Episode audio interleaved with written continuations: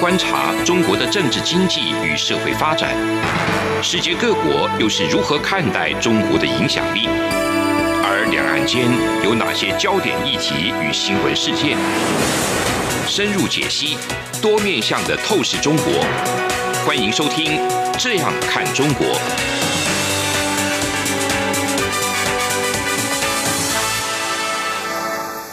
各位听众您好，我是主持人张振林。您现在收听的是中央广播电台《这样看中国》节目，张振林时间。今天我们要谈的一个主题是中澳外交大战哈，最近打得火热，这两国到底是发生了什么事情哈？那我们可以从今年起了哈，就可能最近他们两国的一些互动跟变化来谈起哈。那很高兴我们今天邀请的两位来宾哈，两位都是中国问题专家。一个是严建发严老师，那一位是林廷慧林老师。先提一下哈，中国跟澳洲的一个冲突跟一个纷争哦，最近比较大家比较关切的一个话题，就应该从中国外交部这个发言人赵立坚哈，在这个推特上面发布了一张照片哦。其实那张照片是一张插画，电脑插画啊，他那个部分是用把澳洲的一个士兵拿着一把刀，然后一一把那个血淋淋的刀哈。就指着那个一个阿富汗孩子喉咙哦，那种画面其实看起来也蛮惊悚的。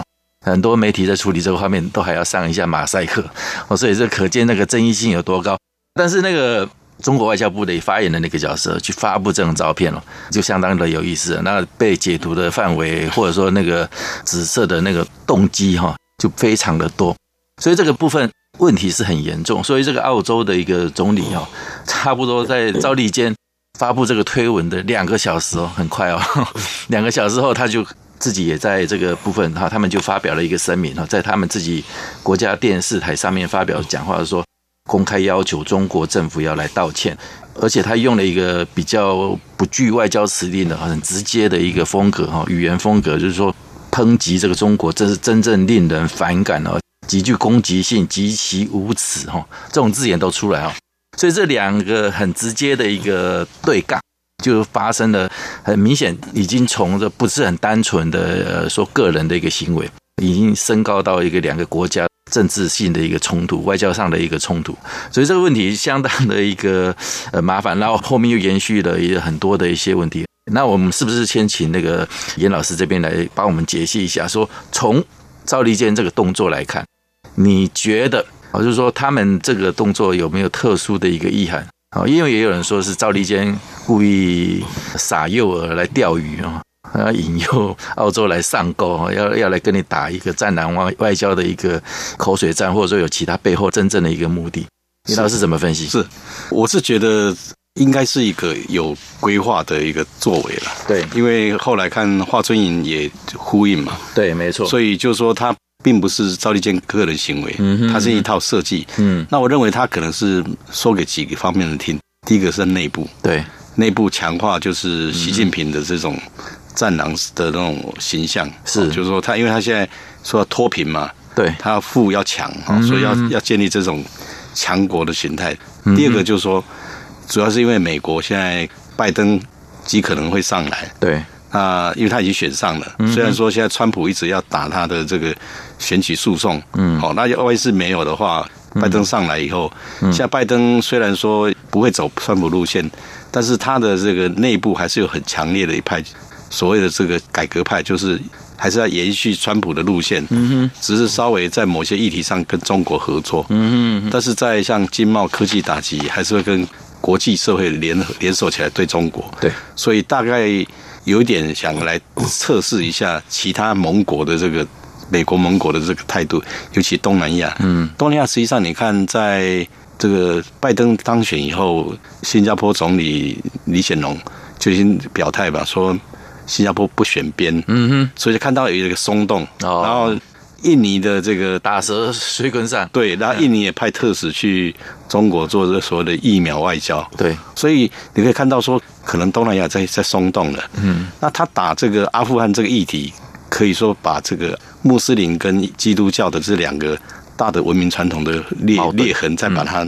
扩大，嗯，好，因为我们知道之前川普蓬佩尔他去以色列，把以色列跟中东的关系把它弄好了嘛，对，他现在伊朗比较。比较激进一点，对，所以他可能要再把这个伤口再把它把它抽起来。Uh. 我是觉得有这些含义。另外就是说，因为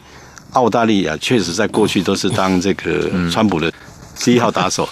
所以也想教训他一下啊，算是测试一下到底澳大利亚的会不会转向。因为实际上你看到那个莫里森对在。这个拜登当选以后，他的态度也在转变了嘛？嗯，因为他们担心美国会不会会又转变转变路线了？是，所以也在说要跟中国对话啦，表示跟他也不选边。嗯哼，所以这个让他让赵立坚他们抓到他的软肋。嗯，所以打打看，打打看测试一下，反正柿子柿子挑软的吃嘛，能打就打。嗯，不能打的话，至少他也满足其他我们刚讲那几个目的。目的 OK。这样听叶老师的分析是相当的有权谋跟阴谋论在背后的一些运作的一个痕迹哈，但是讲到说这个柿子挑软的吃，那澳洲是不是一个软柿子哦？其实在这个从我们从几个面向来看哈，就从看今年就好了。那今年其实中国跟澳洲之间呢，其实也关系之间慢慢的出现一些裂痕然后，有很多事件的一些发生，那不断的一些堆叠起来的一个状况哈。就是包括最早当然是年初的时候，这个武汉肺炎这个新冠病毒的一个全球蔓延，那澳洲也是跟美国同声同一个鼻子孔出气啊，就是重声谴责就中国这部分应该要来调查中国病毒来源这个责任的一个问题。那后来两国之间也有发生像记者之间的一个间谍活动的一个问题，然后两个互相扣记者来来做一些呃司法上的一个调查的一个动作，还有像香港问题、香港人权啊、新新疆人权的部分。澳洲也不断的会透过一些在国际组织的上面的一些场合里头去发言，去指责中国，还有几个国家的一个联合军演，那个美国、加拿大、澳洲、纽西兰、日本的哈，一些联合演那些军演。还有这个经济上又有华为的反陆武机的一个一些动作等等，哦，这样看起来很多事件一直在冲击两国的关系。那当然，中国自己可能刚刚如陈如颜老师讲的，也许他自己内部也需要有一些那个比较主张，或者说跟比较不示弱，要展现他自己强国的一种一种 power 的那种力量哈，要这种话语权要把它讲出来，所以才会有这样的一个设计。那这个部分，我想请教一下廷辉兄。中国跟澳洲这样的一个冲突，那后面就算是你说现在目的是要先照严老师的讲法，可能是要以战逼和，这样是有可能嘛？可可打成这样子的话，要和会不会又有点困难度会更高一点？这个中国的媒体哈，这个把莫里森哈说后面讲的一些话，嗯，就把它故意解读成莫里森好像有点在示弱哈示软，对。但是我在看这个事情的时候，我会用比较。长时间的这个脉络来观察哈，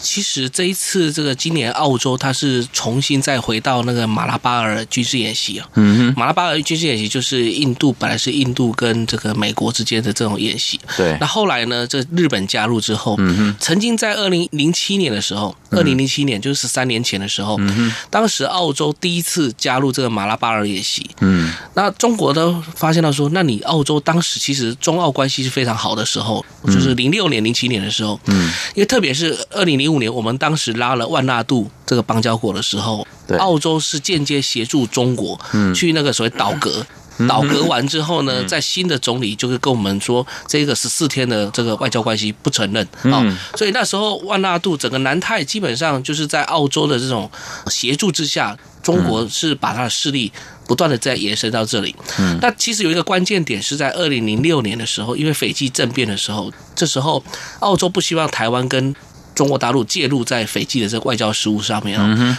所以当时有跟台湾游说，也跟中国大陆游说，但是后来的局势发展，发现到这个政变政府持续了大概七年左右的时间，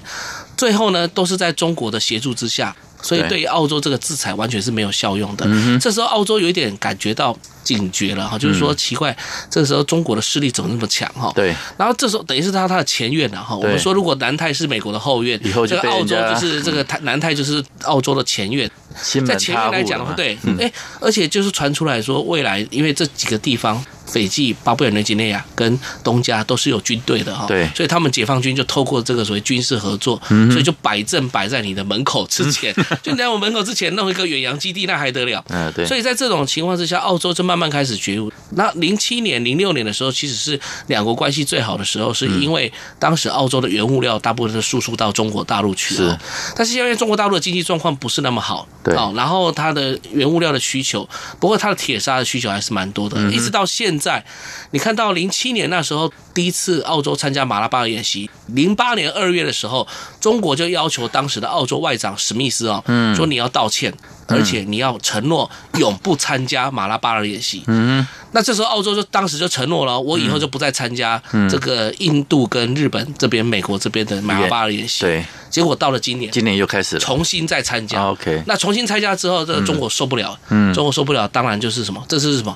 就是一个 QUAD 所谓的四方同盟的一个结盟态势的一个具体呈现，就是马拉巴尔演习。是，那这时候中国就是警告澳洲了，哈，所以这四国当中，他不可能打日本嘛，他还派王毅在这个十一月四号、二十五号到日本去，对，然后故意去挑这个钓鱼台议题，让双边的这个关系又又恶化下去，因为没有议题谈嘛。没有议题谈，日本也不愿意跟他合作，干脆就是找钓鱼台来掩盖所有的东西。印度呢，中印边界问题，然后两个差一点就打起来。美国呢，他也没办法去处理它，所以当然柿子挑软的吃嘛。就最后就剩澳洲，对，就是澳洲。所以这个看得出来，就是它是针对四方同盟来进行破解的一个一个一个做法。嗯，我说这针对性也蛮强的哦，很强。嗯，OK。那因为刚刚那个庭辉有讲到这个。澳洲相当程度，最近几年相当程度在依赖中国的一个贸易哈，就出口的部分。那这部分我们下一个阶段哈，节目我们先进行到这里，先休息一下，下一个阶段再来分析这一块。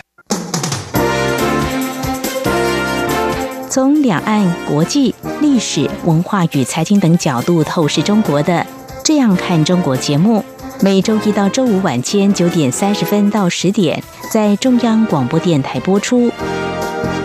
如果您对这样看中国节目有任何收听想法或意见，欢迎寄信到台北市北安路五十五号，也可以透过电子邮件的方式。节目有两个信箱：二零二零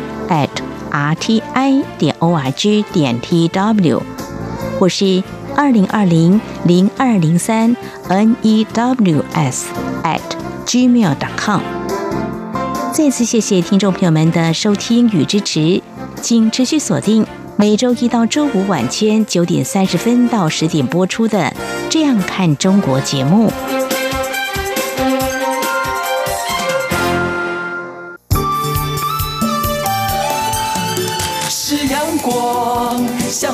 之光穿透世界之窗；是阳光，像神鹰翅膀环绕地球飞翔。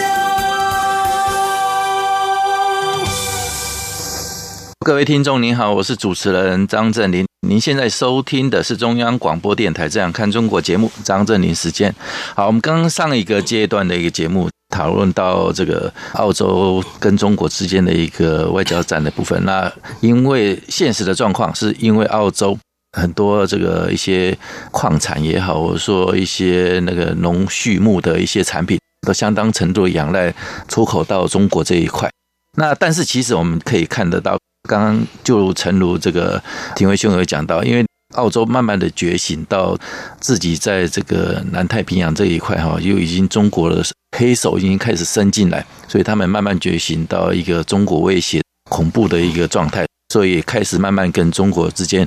走的会保持比较相当的一个程度的一个距离或者是一些警戒，所以就开始两国就慢慢的会有一些呃矛盾跟冲突产生。那但是其实中国也在看出这一点哦。因为我们可以看得到，从经贸上的一个角度来讲的话，其实中国在对澳洲这一块，他们也是掐住你的喉咙，就是所谓经贸的这一个喉咙，我就开始慢慢对澳洲的一些进口的东西，慢慢的就搜索，哦，陆陆续续的，它不是一次性的，全部就全面铺天盖地的一个全面的一个禁绝了哈。刚刚讲的，除了让铁矿，因为取代性的那个部分比较难以外，所以相当程度还仰赖澳洲以外。像有包括大麦啦、棉花啦、牛肉啦，哈，乃至于最近的这个葡萄酒的部分，哈，就是说澳洲那个葡萄酒被抵制，课征那个两百多趴的那个反倾销税的这这一块，所以这个部分就变成说，好像感觉中国也是一步一步有策略性的一个角度跟一些手法来掐你这个澳洲，希望澳洲能够回头。那这样的一个状况，林老师你怎么看？中国在这做事这个事情上都有一个所谓的先先来个征讨檄文呐，对，把底线画出来，所以他在十一月十八号就先提出。澳大利亚有十四个罪行嘛？哦，对，包括反对五 G 啦，哈，对，华为啦，还有一带一路啦，是，还有这个学术交流等等这些有十四项的罪证。嗯哼，定下来以后，嗯，他就开始要来软硬兼施。嗯，那其实这个问题，这根本问题就是在于说，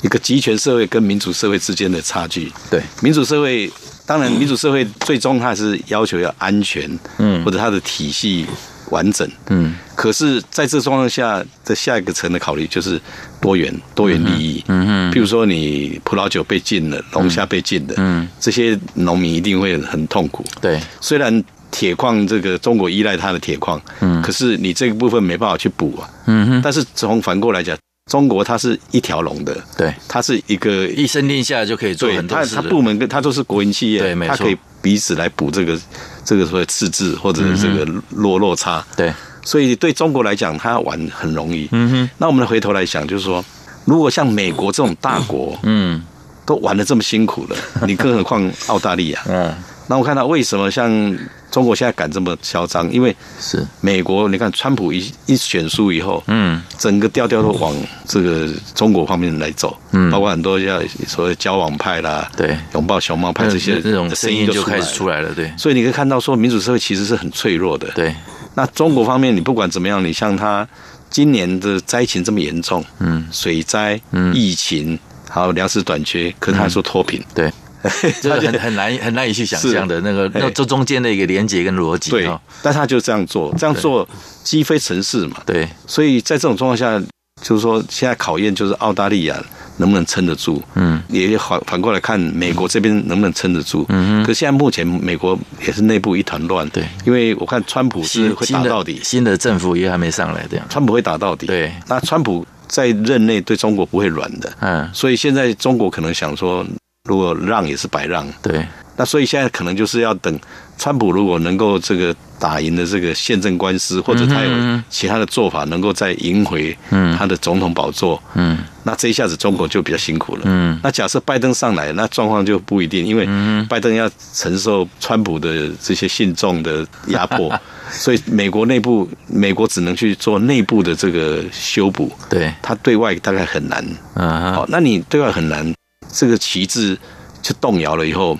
中国就有有机可乘了。嗯嗯，而且国际社会也不是很平静，再加上中国确实有资源，因为资源都在他党的手里。对，他这么大的一个市场，虽然说他的这个五 G 啦，或者是一些高科技都被美国掐住了。对，可在这个之外的这个传统产业。他还是很强的，嗯哼，他的经济体还是很大，嗯哼，所以他自己基本上他自己内需也很大，对，也就是说他可能长不高，但是他长可以长胖，嗯哼，他可以继续长胖，嗯，所以就这个角度来讲，他确实握有经贸牌是很大的，嗯哼，所以他可能用澳大利亚来做测试一下，嗯，那测试结果现在其实像莫里森虽然有延迟的反驳以后，对，感觉很强硬嘛，嗯，可是我所了解好像像那个前总理。那个陆克文，嗯，也提出说叫这个莫里森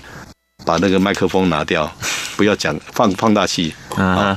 扩音器要要关掉，不要再再嚷嚷。所以他们还是说主张要采取那个外交斡旋的部分。是，而且莫里森他也提到说，希望。这个中澳回归到对话，对话嘛，也就是说，你其实某种程度已经示软了嘛。示软，他当然会继续咬着不让不放，就是说把他的底线再往前推，对，让你让步更多。那只要这一棋下了以后，其他就骨牌效应了。嗯嗯，包括像可能印尼啦，或者像新加坡不用说了，本来就已经比较靠过去，他本来就很讨厌川普了。对，没错。所以可能就会其他的骨牌效应出来，他要的看的是这个，这样。听颜老师的分析，看起来就有点那个哈，呃，澳洲撑不撑得住？那美国撑不撑得住啊？那这个话题就是会变成我演变，是说，像最近有一些动作也好，或者说一些那个主张或者一些观察的一些言论出来哈，像澳洲这个部分，就是说，美国时间十二月四号，他们就公告哈，就是说美国国防部的国防安全局、国防合作局哈，他们就国务院批准了一个。M 七七七的榴弹炮使用的一个一五五毫米的白磷弹的以及相关配件的那个一些军售的案给澳洲政府，那这个部分就是等于是也是在强化哈，因为刚刚那个庭会这边也有讲到说之前的美印澳的那个日的一些联合军演的一个区域联合作战的一个合作这个部分。那可能也是呃，美国的用意也要强化一下澳洲在这方面的一个作战能力上面。除了这样的一个军售一个动作，其实澳洲的部分就如同那个严老师也有讲哈，就是说，其实澳洲的一个学者他们自己也在很担心呐，就开始有那种担心的言论出来，就是说，未来如果拜登上台以后领导的一个美国，是不是可能会去抛弃？哦，随着拜登政府的一个上台，啊，那个会抛弃这个澳洲哈？或者是把澳洲，或者是像日本一样推向这个美国，在跟中国或国际一些合作谈判上面，一个把它推到一个砧板上面，任人宰割的一个筹码啊，也有这种比较担心的一个言论出来。那这部分廷辉你是怎么看？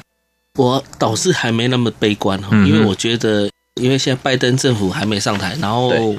再来就是说，他即便是底下的一些幕僚。的确是有思考，有打中国牌的方式来解决一些国际议题。嗯，比如说苏利文曾经也讲过，说要打中国牌去解决北韩问题哦。嗯，那拜登曾经在他的 Foreign Affairs 的文章当中也这么提。嗯，但我觉得那个结构跟架构，就是所谓国际体系的结构，嗯，基本上可能会制约的拜登的一些作为哈。嗯，不过他现在的确没有错了，澳洲还是在看拜登政府未来怎么做。嗯，但最近呃，还是在川普政府的时候，他还是有。一些美澳的具体合作的计划，比如说他们要发展超音速的飞弹哈。嗯哼。接下来美国的海军部部长他说想要再重新成立第一舰队嘛哈。嗯。那第一舰队很多人猜测地点可能不是摆在新加坡，因为新加坡太过狭窄了哈。对。那如果苏比克湾不能用的话，那接下来最好的选择当然就是澳洲了。嗯。而且澳洲那个达尔文港也现在正在新建新的军港哈，来作为美国海军陆战队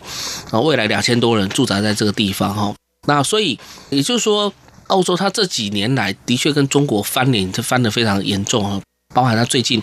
国会通过法律哈，然后来这个限制地方政府不能跟中国签订“一带一路”方面的协议啊。所以总体来看的话，就是说澳洲跟中国之间的关系哈，好像如果你要再回到二零零七零八，因为那时候是霍华德，霍华德之后是陆克文，对，那这些都被视为是比较亲中的总理哈。对，但后来的 Turnbull，Turnbull 他本身来讲应该也是属于亲中的，因为他家族有跟中国在做生意哈。OK，但是后来这个像呃阿伯特跟现在的这一个。莫里森跟中国之间的关系就没有那么的强哈，嗯，所以莫里森他的做法当然没有错，陆克文会出来呃来来担心，因为陆克文本身来讲是被视为心中的对。这样总理哈，但是莫里森来讲的话，我觉得因为在澳洲的国会或者是澳洲，因为他之所以说现在对中国来讲会那么的呃说厌恶也好，或者是说防范也好，嗯，主要的还是在于说。因为澳洲有大概有一百五十万的华人左右哈，澳洲大概人口是两千两百万到两千三百万之间呢，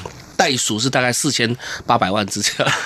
袋袋鼠四千八百多万是袋鼠比那个人口还要多，对。然后它的这个华人大概是一百五十万左右。大概是里面有二三十万人是台湾人过去的哈，大概是中国人过去是一百二十万人到三十万人之间，嗯大部分集中在墨尔本跟雪梨这个地方，跟布里斯本这几个地方哈。对，那这几个地方他们发现到一个很严重的问题，就是说他来不是单纯只是一个移民的问题而已，他是已经渗透到整个澳洲的这个政界当中，好用所谓的这个贿赂方式，或者用怎么样去影响他的民主政治哦。所以他的是计划性的吧？是计划性的，没有错。因为我在澳洲也遇到好多个那一种，就是怎么会用短期的？只是他曾经，比如说有几个人，他担任过中国的外交部的外交官，对，曾经派驻在南太的几个国家的这个外交官，然后在澳洲竟然可以在短时间内取得澳洲的国籍，而且规划成为澳洲人。嗯，那这些人呢，其实说真的，就是比较像是说中国藏在澳洲里面的第五纵队这种概念。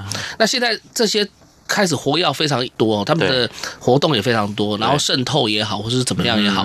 那这时候澳洲他开始警觉防范，所以制定很多法规。所以你看到什么最近什么大家都在讲的反间谍法，或是反什么渗透法等等之类，这是都从澳洲开始在做的。嗯。那过去澳洲曾经也实施过白澳政策，一直到现在，嗯，所以他觉得说这些讲难听点，他们叫黄货的概念哦，这个东西在澳洲可能开始慢慢在发酵的时候，他发现到说带来的不是一个单纯的经济问题，而且因为澳洲这边的华人通常跟黑帮帮派又有一些关系，嗯，所以这些让澳洲的整个社会。东北调受不了，所以变成说要立法来规范哈这个问题。那当然，民主国家你遇到这种独裁国家，你真的有些有些时间时候他会趁虚而入，或是趁着你的漏洞。对。但是我觉得这个地方澳洲尽量就把它透明化，嗯啊，把它呈现出来。啊，那当然它的国力来讲，那没办法跟中国来相匹敌啊。是。但是只要它能够有结盟的话，所以你看到澳洲它逼的没办法，澳洲只能走得跟美国更近了。对。所以为什么就是说？像第一舰队啊，或者是超音速飞弹这些东西，会陆陆续续的建构美澳这这一块的这个军事防卫的体系哦。嗯。然后在南海的部分，澳洲去帮助美国的一些行动哈。所以你看到像今年四月的时候，我们磐石舰不是经过南海再回来吗？说什么那么几个确诊？其实当下的时候是澳洲的两栖作战舰跟美国的这个美国的美利坚号在那个海域，在那个南海那个海域来协助马来西亚抵抗中国的一些骚扰哈。所以简单讲就是说。有时候美国他可能力不从心，可能有些地方他需要盟邦的帮忙。对，那有时候是日本帮忙，有时候是澳洲帮忙。对，在南部这一块的话，就是说印尼以上的这个海域来来讲，澳洲的角色就会非常吃重。对啊，所以我认为说，接下来的美澳的军事同盟体系可能会让使得澳洲能够比较有一点力量去对抗中国的一些压力了。嗯，那如果说这个事情，比如说这些美国把它放鸽子的，或是美国把它背叛的话，那我不好意思，整个美国，我在想，他整个美国在亚太的整个体系全部都瓦解掉，不是单单只有澳洲而已，连日本呢、台湾或者是甚至东南亚国家菲律宾，整个全部都倒向中国大陆。那对美国来讲的话，他现阶段可能不是拜登所能够想象的，对，他也应该承担不起吧？这个。承担不起，所以我觉得他现在幕僚群应该也承担不起美国的利益，整个被赶出亚太地区哦。而且你还要考量到，所以我觉得澳洲它是一个指标。是，所以我的意思是说，如果澳洲有很多朋友来帮他的话，我觉得他会力抗下去。如果没有朋友来帮他的话，嗯，今天不是只有澳洲问题，今天是整个美国在亚太布局的问题。是，现在基本上这一块还是用以美国为首是瞻了。啊，那这个部分，那美国你说要很大的一个变动的话，其实也不是单单一个拜登政府或者说他的一个幕僚团队啊，他的一个执政团队能够决定。那还有这个参议院啊、众议院上面的一个制衡啊。那这个部分在共和党的这个部分的一个实力也还相当的雄厚了啊，两边都应该还可以相当程度的一个做这方面制衡的一个力量啊。对，因为参议院目前还是会掌控在共和党共和党手上来，没错。因为问题太严重了，那个影响也太大，所以感觉听起来好像也有有那么一点点松动的味道。那事实上，真正要被把它整个彻底的一个瓦解的话，恐怕也不是这么一个容易的一个现象了。哈，是好，感谢两位。哈，今天我们这个节目就进行到这里。好，谢谢。从两岸、国际、历史、文化与财经等角度透视中国的，这样看中国节目。每周一到周五晚间九点三十分到十点，在中央广播电台播出。如果您对这样看中国节目有任何收听想法或意见，欢迎寄信到台北市北安路五十五号，也可以透过电子邮件的方式。节目有两个信箱：二零二零 at rti 点 org 点 tw，或是。二零二零零二零三 news at gmail.com。再次谢谢听众朋友们的收听与支持，请持续锁定每周一到周五晚间九点三十分到十点播出的《这样看中国》节目。